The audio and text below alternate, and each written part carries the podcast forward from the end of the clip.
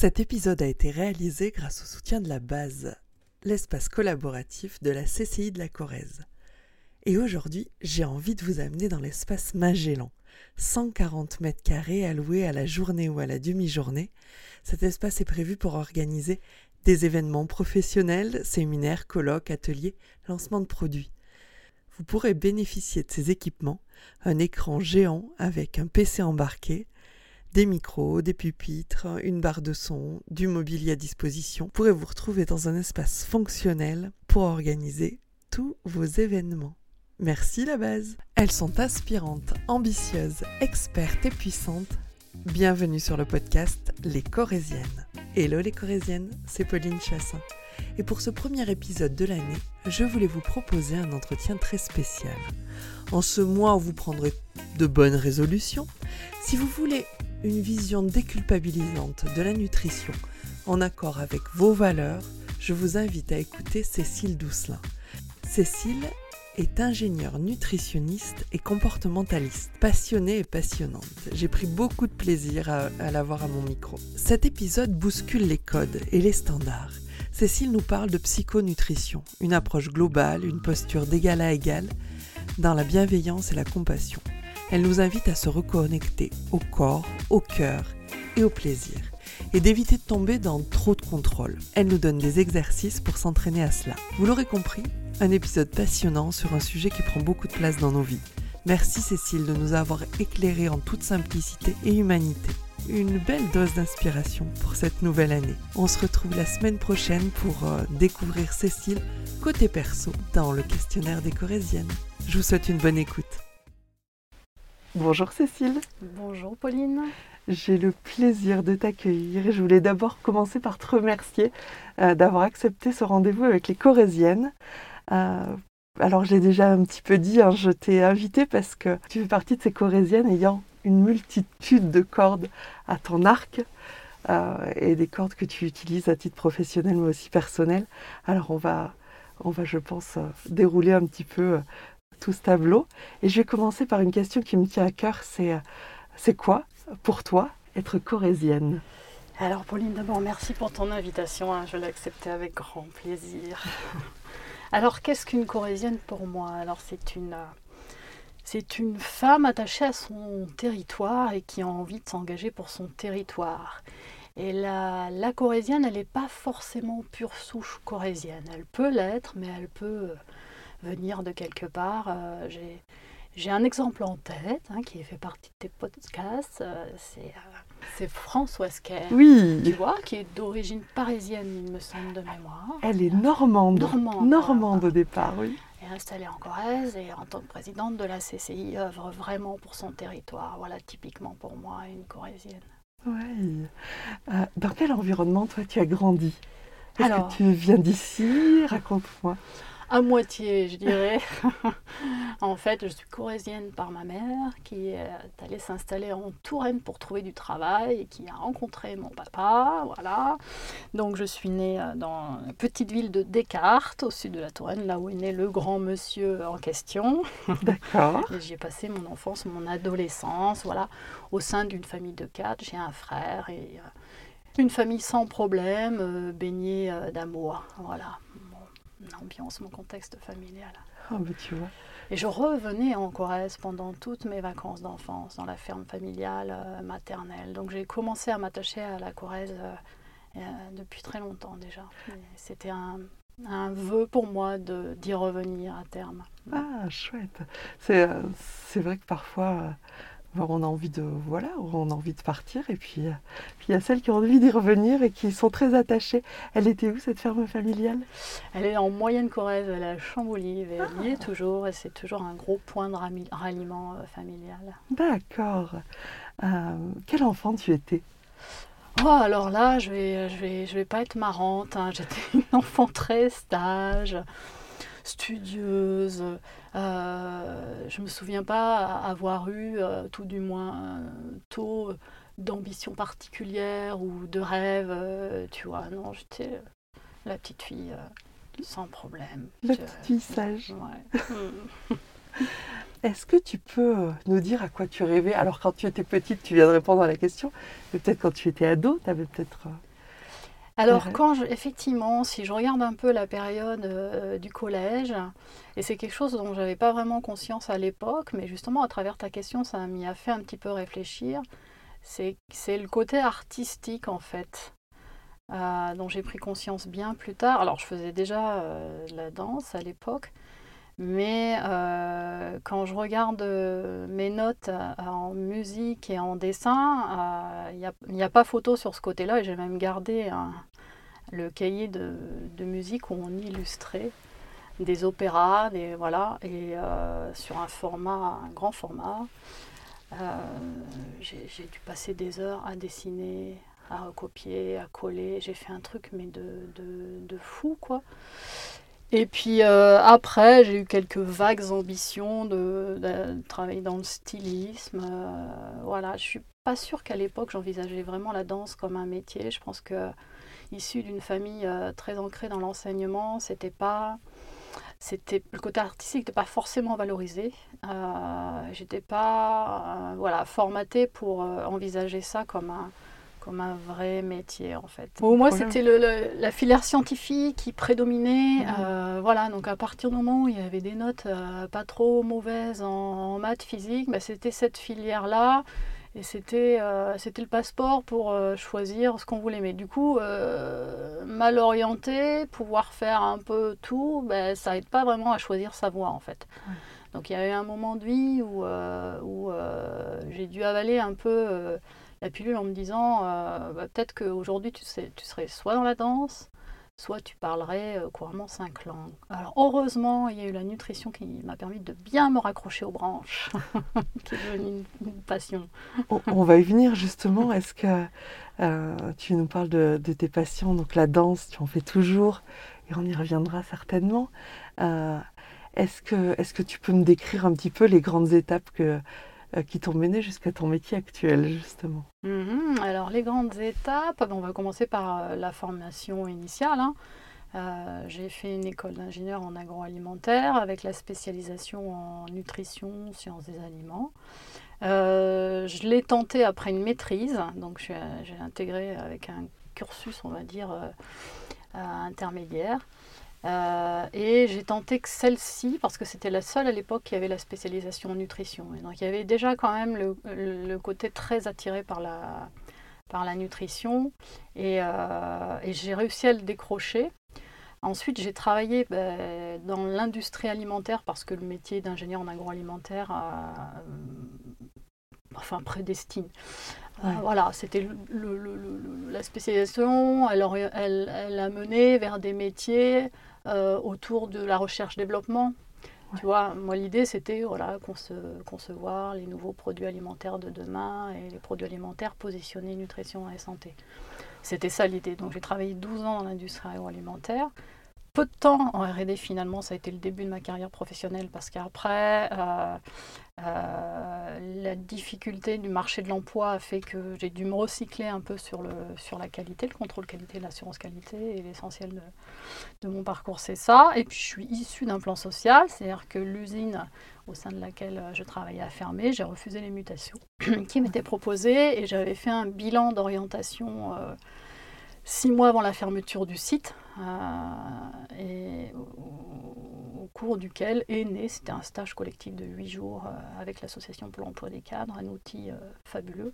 Et j'en suis ressortie avec Mets toi à ton compte, mon papa est entrepreneur, donc je pense qu'il y a une petite fibre. Et puis recentre-toi sur ton métier, sur la nutrition, en fait. Donc je suis, je suis repartie avec ça et je suis repartie avec le nom. C'est NutriConcept, c'était le. c'est pas le nom de l'entreprise qu'on trouve en premier, mais moi voilà, je suis repartie euh, avec ça, ce qui fait que voilà, j'ai pu euh, euh, ben, mettre, à, mettre en œuvre le projet avec les aides dont on peut bénéficier dans le cadre d'un plan social. Bien sûr. Le Triconcept est né il y a 15 ans euh, à ce moment-là. Voilà. Euh, dans, les grandes lignes. Un sacré parcours. Et qu'est-ce qui fait que. Euh, oui, pourquoi cette passion pour la nutrition? J'en sais rien, j'en sais rien. mon amie d'enfance me dit que je donnais des conseils à maman quand elle faisait un fameux régime alors que j'avais 14 ans. Donc, euh, non, mais de quoi je me mêle? C'est vrai. Je donnais des conseils en nutrition à maman qui faisait ce régime. Voilà, et je m'en souviens absolument pas. ah, c'est drôle. Mais plus globalement, voilà, j'aime les métiers de la santé, j'aime les, sciences de la vie et de la terre, j'aimais beaucoup la géologie en, première année de fac, voilà. Euh, et toutes ces sciences-là, j'aime bien, quoi. Hmm. Hmm. Donc c'était pas anodin. Et puis. Euh, il y a des je te coupe, il y a des professionnels de santé dans la famille du côté maternel, tu vois. Et euh, c'est curieux. Hmm.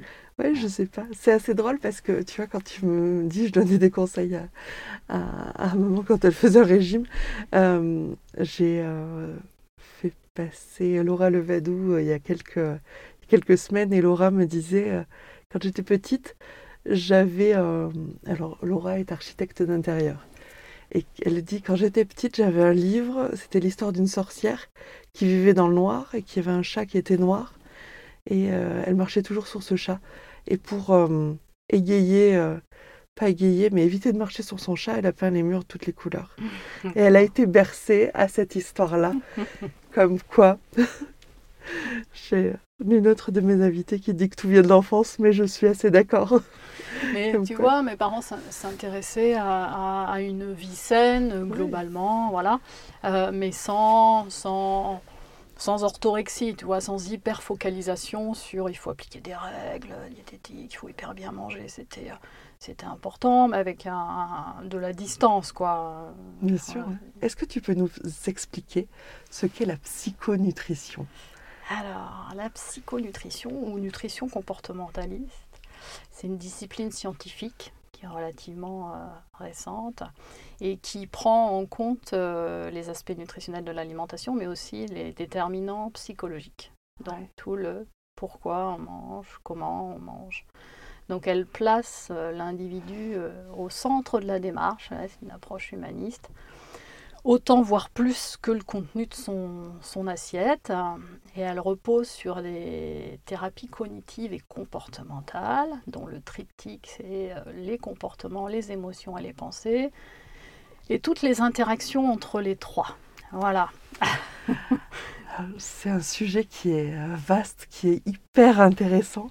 Et, euh, et c'est aussi ce pourquoi je voulais que tu viennes nous l'expliquer, parce que on est au mois de janvier, voilà, c'est le moment des bonnes résolutions. Alors je pense que euh, on les tient pas souvent, mais c'est peut-être souvent parce que justement on n'a pas une approche assez globale euh, qu'on ne tient pas ces bonnes résolutions. Et c'est vrai que euh, c'était important pour moi que tu, puisses nous, nous expliquer un petit peu. Alors tu mêles ton, ton accompagnement avec de l'hypnose, avec beaucoup d'outils. Est-ce que tu peux nous, nous en parler un petit peu? Alors, euh, alors, effectivement, comment en parler et par quoi commencer surtout Oui, c'est vrai, je te fais pas.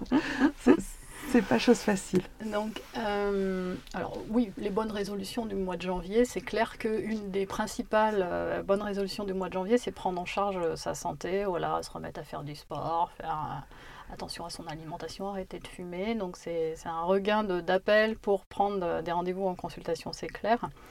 Euh, ce, qui, peut inciter facilement les gens à venir vers la psychonutrition, c'est le travail dans un cadre un peu de développement personnel, de, recherche de, l'authentique mangeur qu'on est, de la part instinctive euh, du mangeur qui est en nous, c'est à redevenir un peu plus enfant là-dessus, c'est-à-dire avec un comportement alimentaire autorégulé d'une manière redoutablement efficace hein, à l'origine. Hein.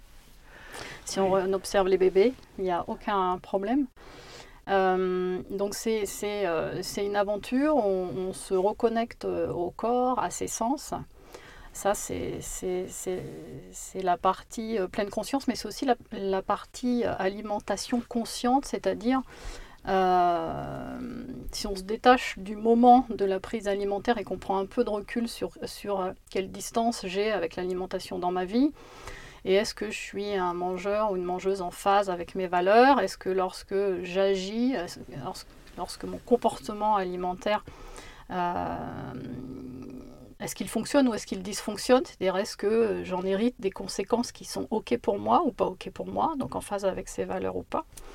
Euh, et pour ça, on utilise donc ces fameuses thérapies qui euh, vont examiner toutes les pensées en lien avec l'alimentation. Donc, voilà, on part du principe que les pensées ne sont que des pensées et pas forcément des vérités, ou parfois la question ne se pose même pas de savoir si ce que la tête nous raconte est euh, juste ou, faux, mais en tout cas on regarde ce que ça nous fait faire et si on est OK avec ce que ça nous fait faire.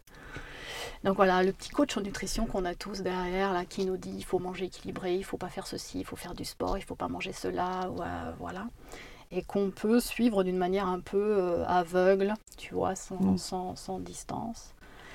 Euh, il y a un travail sur les émotions, ça c'est souvent un gros parti du travail en consultation.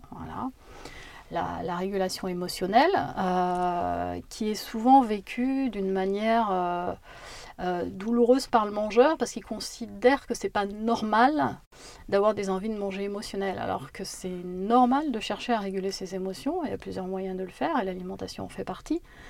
Mais il faut que ça fonctionne, c'est-à-dire que si on mange parce qu'il y a un état émotionnel inconfortable, la prise alimentaire, si ça fonctionne, elle doit rétablir l'humeur à réconforter. Voilà, et quand on n'est pas OK avec ça, parce que justement le petit coach en nutrition et les règles nous raconte qu'il faut surtout pas euh, manger ce type de produit ou le manger à tel moment, hein, grignotage, produits sucrés ou produits salés et gras, et eh ben ça rembarque, ça ramène dans des émotions euh, aussi, voire plus inconfortables après la prise alimentaire. Donc ça, voilà, c'est des, dérégulations qu'on peut retravailler pour remettre de la, de la régulation. Donc il y a un, travail euh, sur ça. Et puis on réinvestit le mangeur dans le plaisir de manger, mais dans le plaisir de manger qui régule. Parce que pourquoi on mange? On mange euh, parce que ça fait du bien, mhm. parce qu'il y a un état de satisfaction, comme à chaque fois qu'on a soulevé un besoin. Euh, et on mange pour nourrir un, corps et on mange aussi euh, pour euh, entrer en conformité avec le mangeur socioculturel qu'on est. Hein. Le mangeur français ne mange pas comme un, mangeur japonais. et puis après, il y a toute l'identité familiale, puis après, il y a sa propre identité et, éventuellement ses éthiques, c'est-à-dire qu'on va rajouter des choses on va décider de pas, pas, manger de viande ou, ou, voilà ou manger exclusivement local, bio, etc. On est actuellement dans, une société où il y a énormément de valeurs autour de, l'alimentation, ce qui fait que manger est devenu un, acte hyper complexe en fait. Euh, c'est vrai, as raison.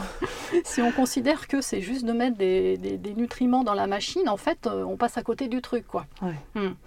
Euh, donc voilà, donc on, place la personne en observateur de ses comportements, de ses émotions, et de ses pensées en lui conférant des, nouvelles compétences comportementales. Hein, d'abord l'observation, puis après, ben voilà, euh, qu'est-ce qui se passe, qu'est-ce que j'observe comme conséquence, quelles sont mes valeurs et comment je peux remettre euh, de la régulation de manière à ce que l'acte alimentaire devienne un minimum intuitif, plus, plus simple, moins complexe, hein, en phase avec les valeurs. et ce qui est formidable, c'est que quand on travaille sur le mangeur, ben, on travaille sur la personne. Hein. Les deux sont hyper connectés.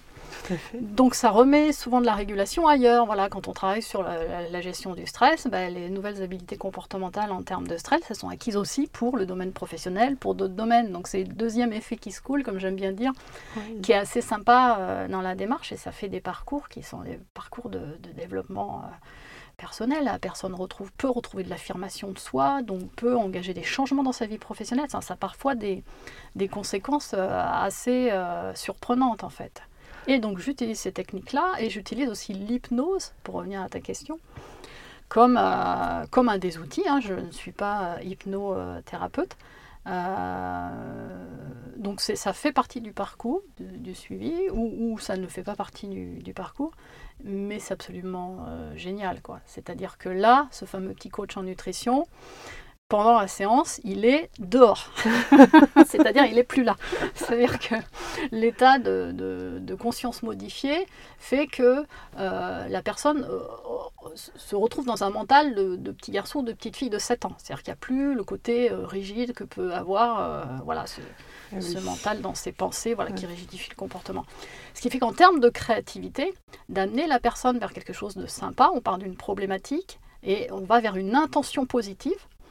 Euh, et ben ça, ça donne plein de solutions possibles. Et le fait de le, de le ressentir pendant la séance, puisque il faut que ça provoque une émotion, le cerveau, il fait pas la différence entre ce qui s'est passé réellement et ce qui, tout ce qui part de l'imaginaire et, de, et du, du créatif. Donc c'est plus facile ensuite d'y aller et de, de reproduire euh, voilà, ce qui doit se passer.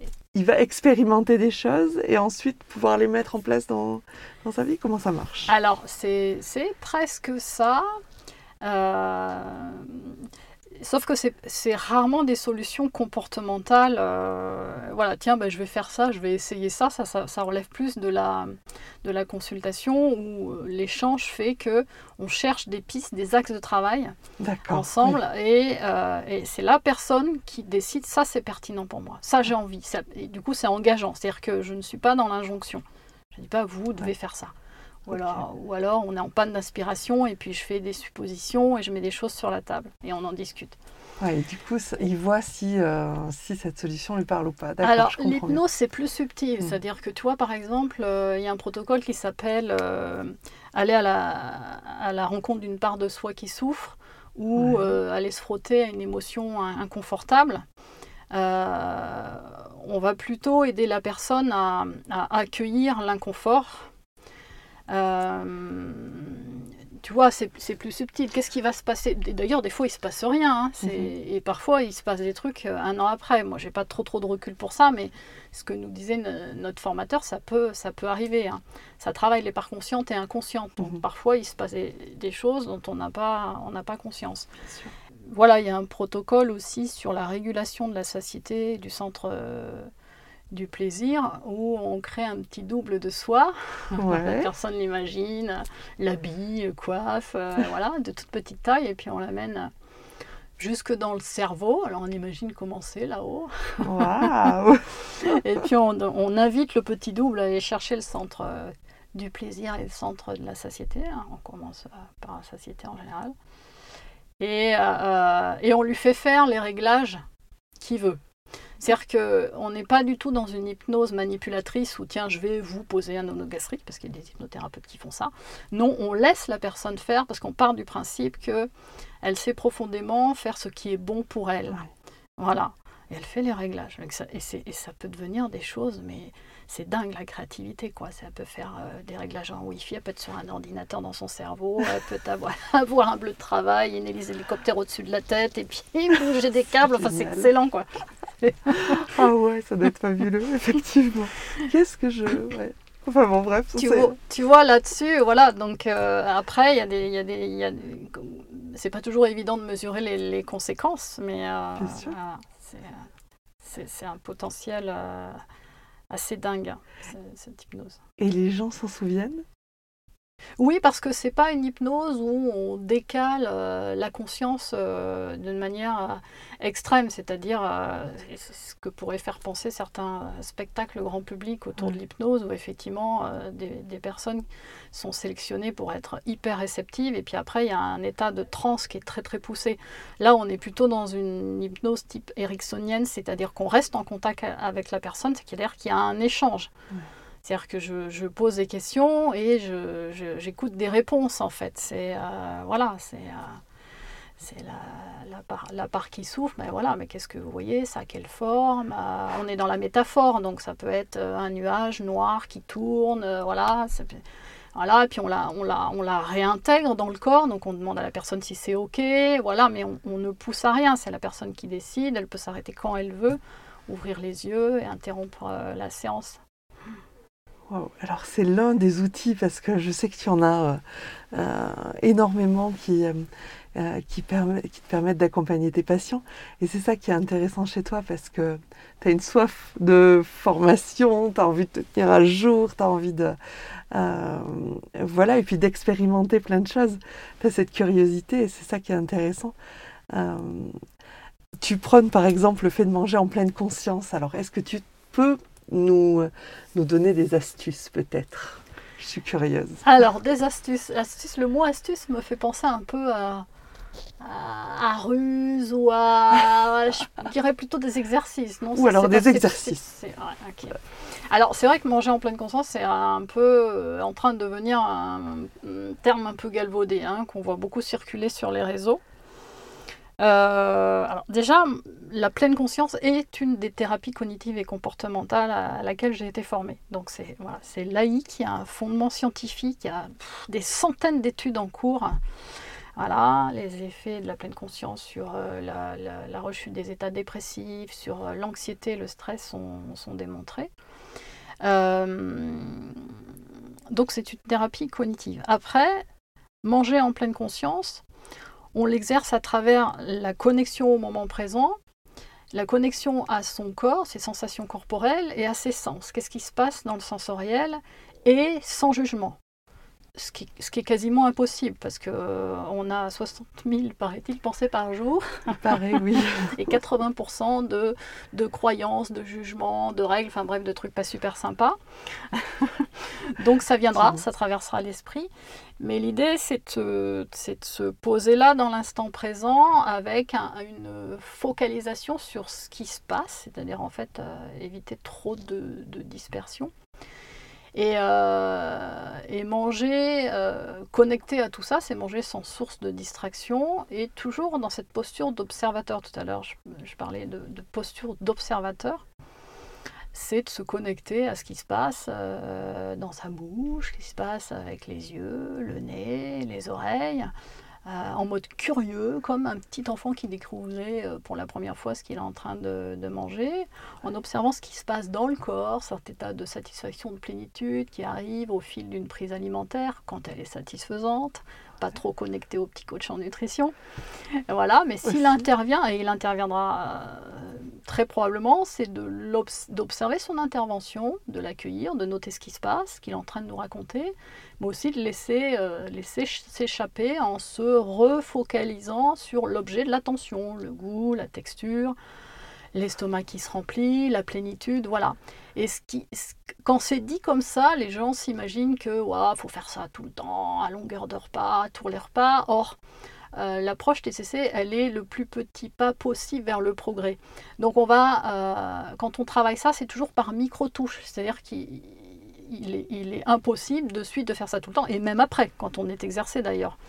C'est le meilleur moyen d'abandonner ou d'essayer euh, trois jours ou trois minutes. Donc c'est une petite touche sur une minute, les premières bouchées ou les dernières bouchées, sur euh, la moitié du petit déjeuner, sur, enfin, peu importe, c'est la personne qui propose, euh, déjà un, qui dit si elle a envie d'essayer, et, deux qui proposent euh, un des objectifs qu'on peut fixer et dire ben voilà moi je le vois bien sur mon petit déjeuner et tout j'ai une musique de fond mais c'est tout avec mon chat je le sens bien je vais je vais essayer voilà et de l'infuser après au travers des journées dans tous les temps masqués hein, parce que euh, on peut être sans manger pleinement connecté au moment présent à un feu rouge dans une file d'attente, euh, voilà, euh, quelque part. voilà, se poser, même debout. Je prends, je prends contact avec euh, ce qui se passe au niveau du sol, contact de mes pieds, ou voilà, ma posture, ma respiration. En fait, tu te dis que bah, on a trois repas par jour minimum. Et, ou minimum, j'en sais rien, enfin chacun fait comme il veut en même temps. Mais et, et, on se dit, on pour mon cas personnel, euh, je prends pas assez bah, le temps de profiter. Enfin, c'est vrai que de profiter et de prendre conscience des choses. Tu, penses à 10 000 choses, tu te dis est-ce que ma machine est écartée Est-ce que les devoirs des enfants sont faits Est-ce que j'ai fini ce dossier Etc.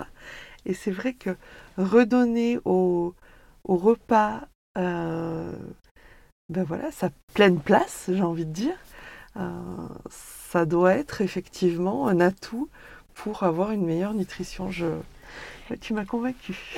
Super. Et pour gérer son stress aussi, parce que ça peut être aussi un, moment de ressources, le repas. C'est-à-dire que dès qu'on se place en observateur et qu'on se reconnecte au corps, au souffle, ça ralentit dans la tête. Donc ça a souvent des propriétés d'apaisement qui sont assez puissants. Et, et en quelques minutes. Enfin, je fais pratiquer régulièrement euh, la méditation de pleine conscience en consultation.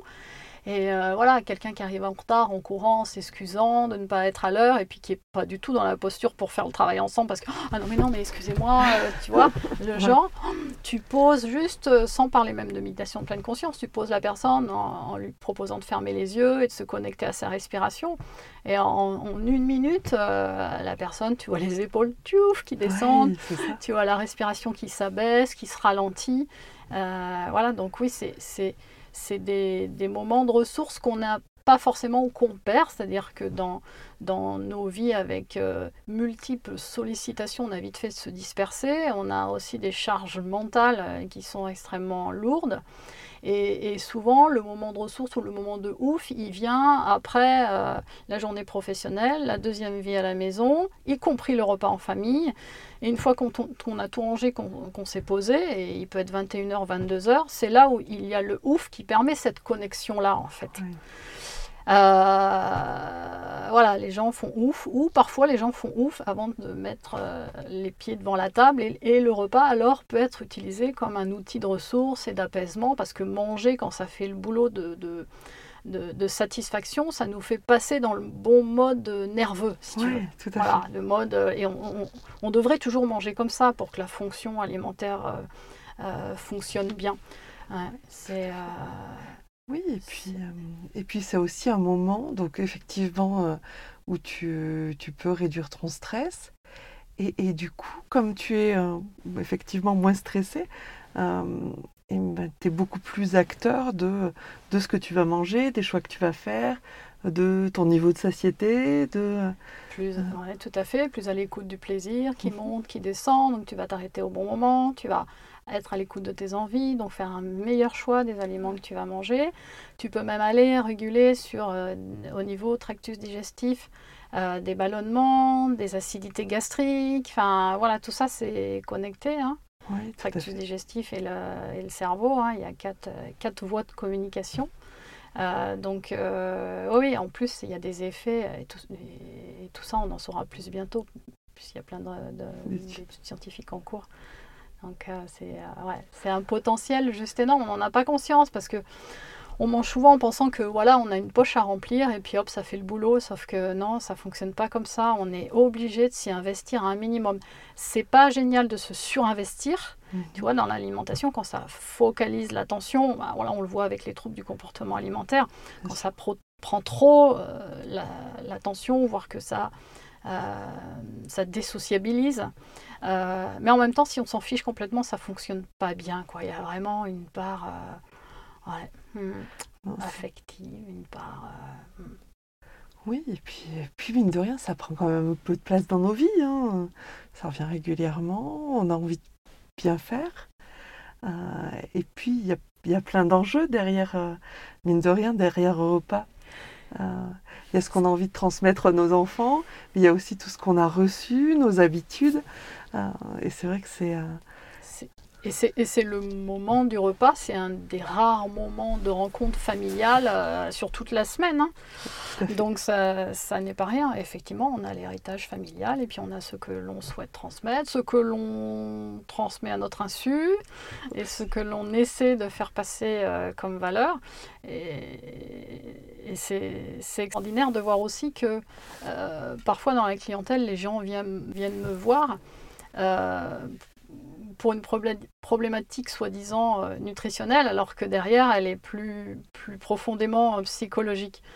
Et, et, ça permet de faire un peu le double travail. Et, c'est des personnes qui ne seraient pas forcément allées voir un psy pour faire ce travail-là. Donc c'est, on est vraiment le pont, le pont entre les deux. Et on est tellement trop peu nombreux à être formés. Hein, les formations en nutrition euh, initiale, hein, que sont euh, la médecine en nutrition ou la, diététique en, nutrition. Il n'y a, pas, a pas ces aspects-là. Le, DU en psychologie du comportement alimentaire que j'ai fait, il doit avoir une dizaine, ah, peut-être pas tout à fait euh, dix ans. Et l'année dernière, pour la rentrée de l'année dernière, il y avait 100 personnes sur liste d'attente. Donc pour moi, c'est l'approche novatrice, mais à laquelle tout le monde sera formé dans, alors dans combien de temps euh, Pour mettre à jour toutes les, les, formations initiales, euh, peut-être dans 10, 15, 20 ans, je ne sais pas, mais c'est pour moi, c'est la bonne façon, c'est la bonne approche. Oui, parce qu'elle va aussi au rythme de ton patient. Euh, elle, c'est une approche qui est totalement globale. Euh, et c'est ça qui est vraiment, vraiment intéressant. Et dans une posture d'égal à égal, c'est, on dit une posture transversale, c'est-à-dire que la personne est mouillée mentalement, intellectuellement, elle a réfléchi avec le thérapeute en fait. C'est, tu vois, c'est pas je suis maîtresse science en nutrition qui va vous dire ce que vous devez faire. C'est voilà, c'est la personne qui est experte d'elle-même en fait. Hmm. Donc c'est euh, c'est hyper sympa pour ça. Dans la bienveillance, dans la compassion, on travaille sur des, des choses euh, comme l'image corporelle. Parce que, par exemple, dans les demandes de perte de poids, à 80% derrière ça, il y a un truc qui n'est pas OK avec l'image. Tu vois, il n'y a pas forcément de justification médicale. Si on ne traite pas ça si on parle euh, du comportementalisme alimentaire, tant que le miroir enverra un truc pas sympa, ou rien du tout, parce que la personne se regardera, ne se regarde plus, ou voir qu'elle ose même pas euh, savonner certaines zones du corps, parce que c'est juste, je ne peux pas toucher cette horreur, cette partie du corps-là. C'est euh, voilà, j'en suis venue à me former à, la bienveillance corporelle. Tu vois, jusqu'où ça peut aller. Mm. Mm. Tu, tu, accompagnes les gens dans effectivement, dans, dans leur globalité. C'est ça, ça, qui est salvateur, c'est qu'on on, vient te voir pour une problématique euh, euh, bah, de nutrition, mais tu vas aller beaucoup plus loin et, et, euh, et puis si le patient veut y aller, c'est toujours ça aussi.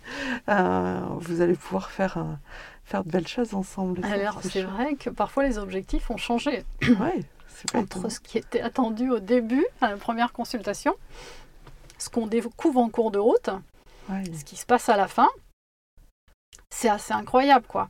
C'est assez incroyable. Ouais, c'est génial.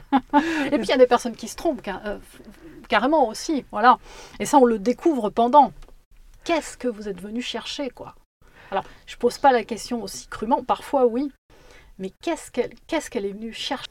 C'est, des découvertes. Euh, c'est euh, il y a, ce qui me ce qui me surprend le plus, c'est les personnes qui sont toujours là après un an de suivi, deux ans de suivi.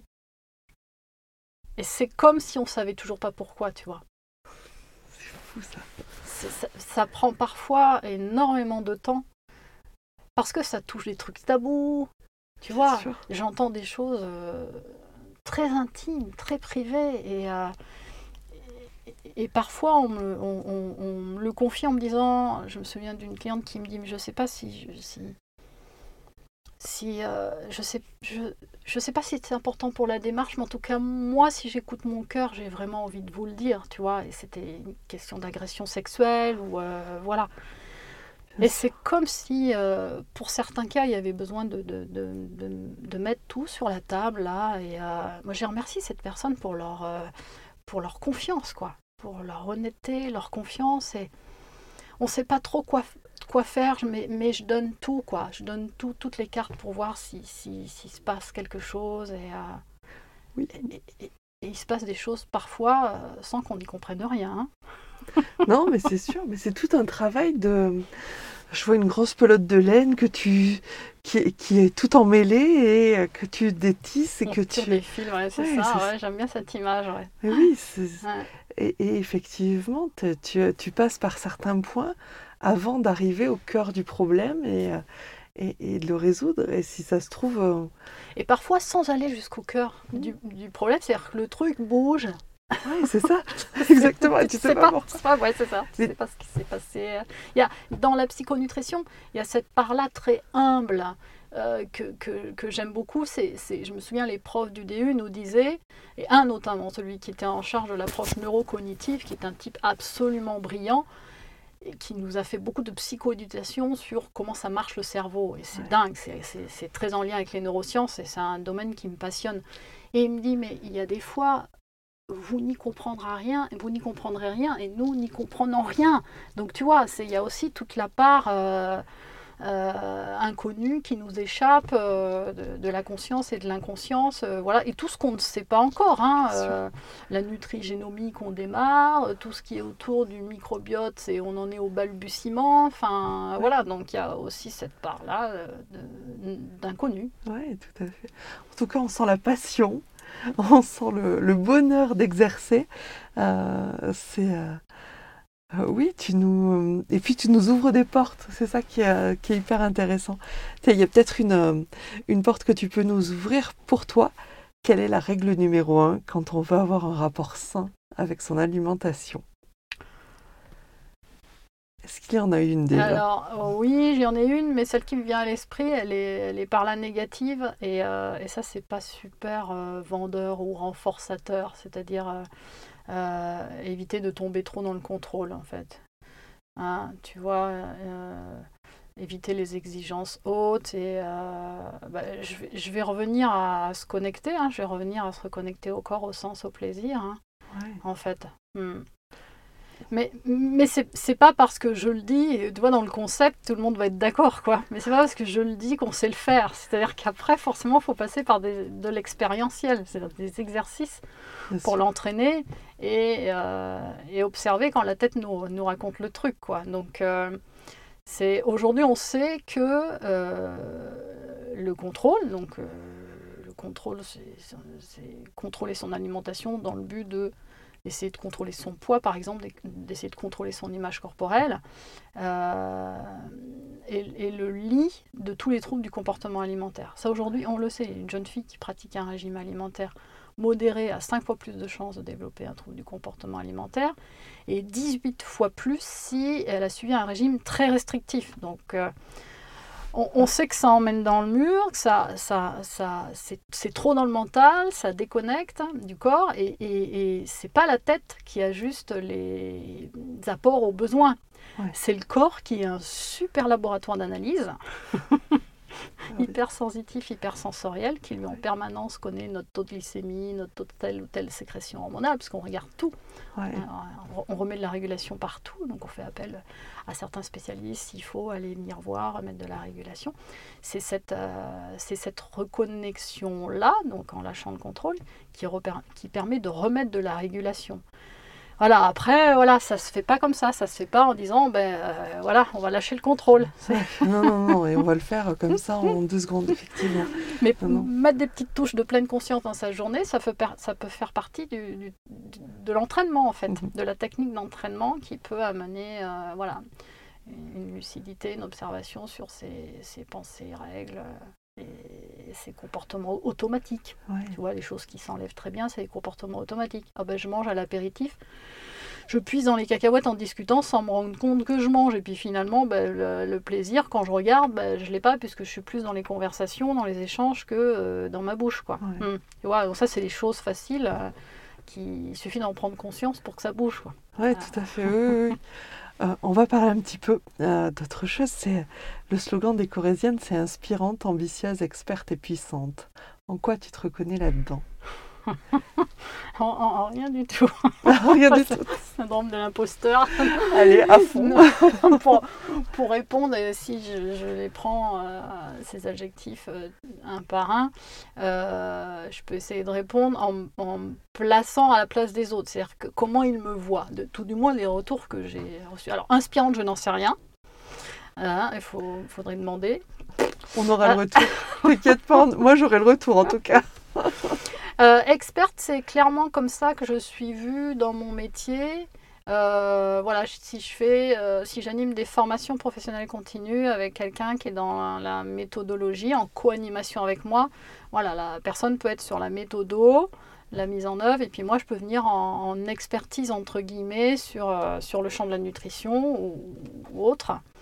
et puis experte parce que je suis expert judiciaire, donc c'est clairement euh, l'intitulé. Aussi, euh, effectivement. Euh, ambitieuse, alors ambitieuse, je me, je me vois pas comme ça maintenant parce que je pense que j'ai une vision un peu déformée de la définition de l'ambition. Que l'ambition, elle, est souvent vue, je pense, tu vas me dire si toi c'est ta, ta, représentation aussi, mais comme le désir de parvenir quelque chose, mais avec, avec un ah, le côté négatif de, de, de, chercher à flatter l'orgueil, tu vois, l'ego. Alors que la définition de Larousse, c'est d'avoir le projet de parvenir à faire quelque chose, essayer de parvenir à, aboutir. Et alors là, si, on, si, si je me regarde comme ça, euh, quand j'ai voulu décrocher ma place à, l'école d'ingé, euh, alors qu'il n'y avait que 8 dossiers sur le plan national qui étaient pris quand on avait une maîtrise, je peux dire que j'ai tout fait pour la décrocher, ma place. Et là, alors, on peut dire que j'ai eu cette ambition-là. Si tu considères que les entrepreneurs sont des personnes ambitieuses parce qu'elles ont un projet de création d'entreprise et qu'elles y arrivent, alors oui, je, peux me sentir. Mais je ne le vois pas du tout comme ça. C'est-à-dire que moi, ce qui m'anime, c'est un projet, c'est euh, c'est euh, voilà, donner un sens à ma vie. C'est ça qui m'anime. C'est mm. pas de, de, de, me faire flatter auprès des autres. Enfin, je, je... c'est pas. Et puis pour connaître un petit peu, c'est pas du tout ton tempérament. Donc, euh, et non, alors pour répondre à ta question, l'ambition, je le vois se réaliser, mais profondément, si tu veux, mener un projet comme ça. C'est plus dans, cette, euh, euh, dans cette définition que, que, je vois l'ambitieuse. Ouais, parvenir à, aboutir à ses désirs, à concrétiser ses voeux, euh, voilà, d'un côté ça. Et puissante, alors là, puissante, si.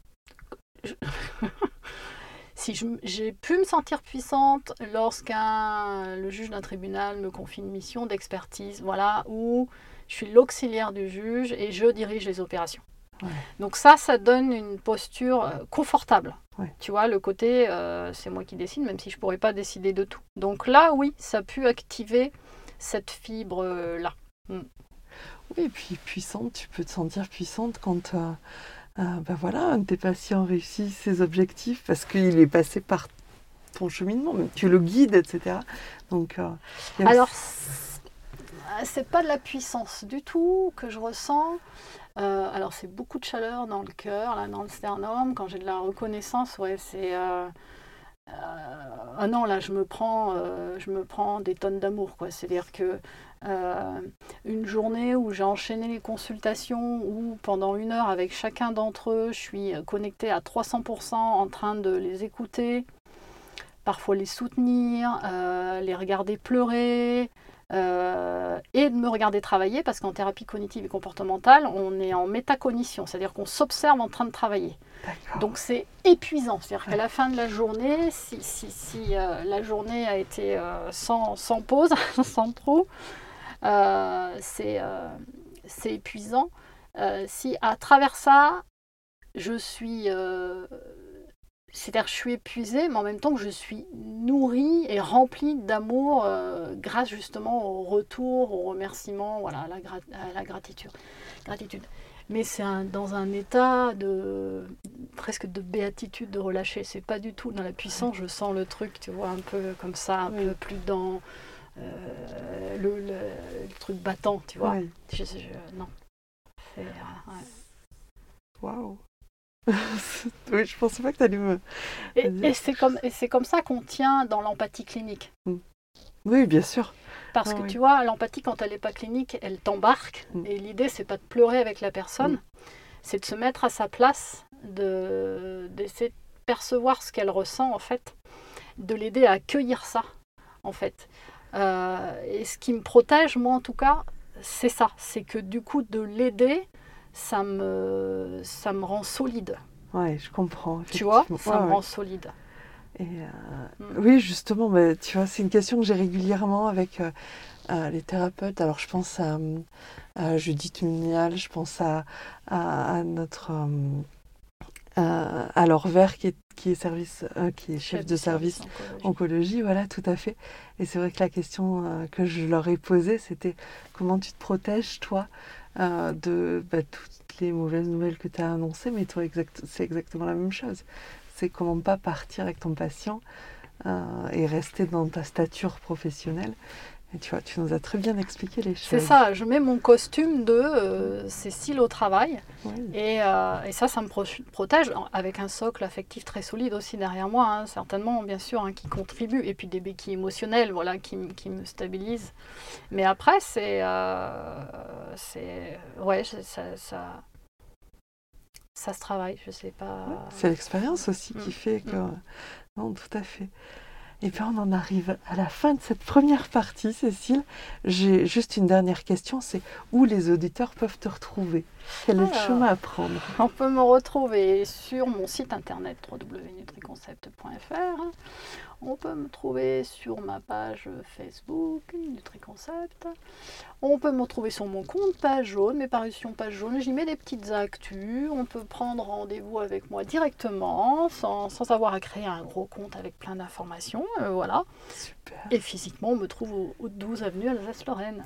Eh bien, parfait, je ne manquerai pas de remettre toutes ces informations euh, dans le lien sous l'épisode. Merci. Merci beaucoup Cécile.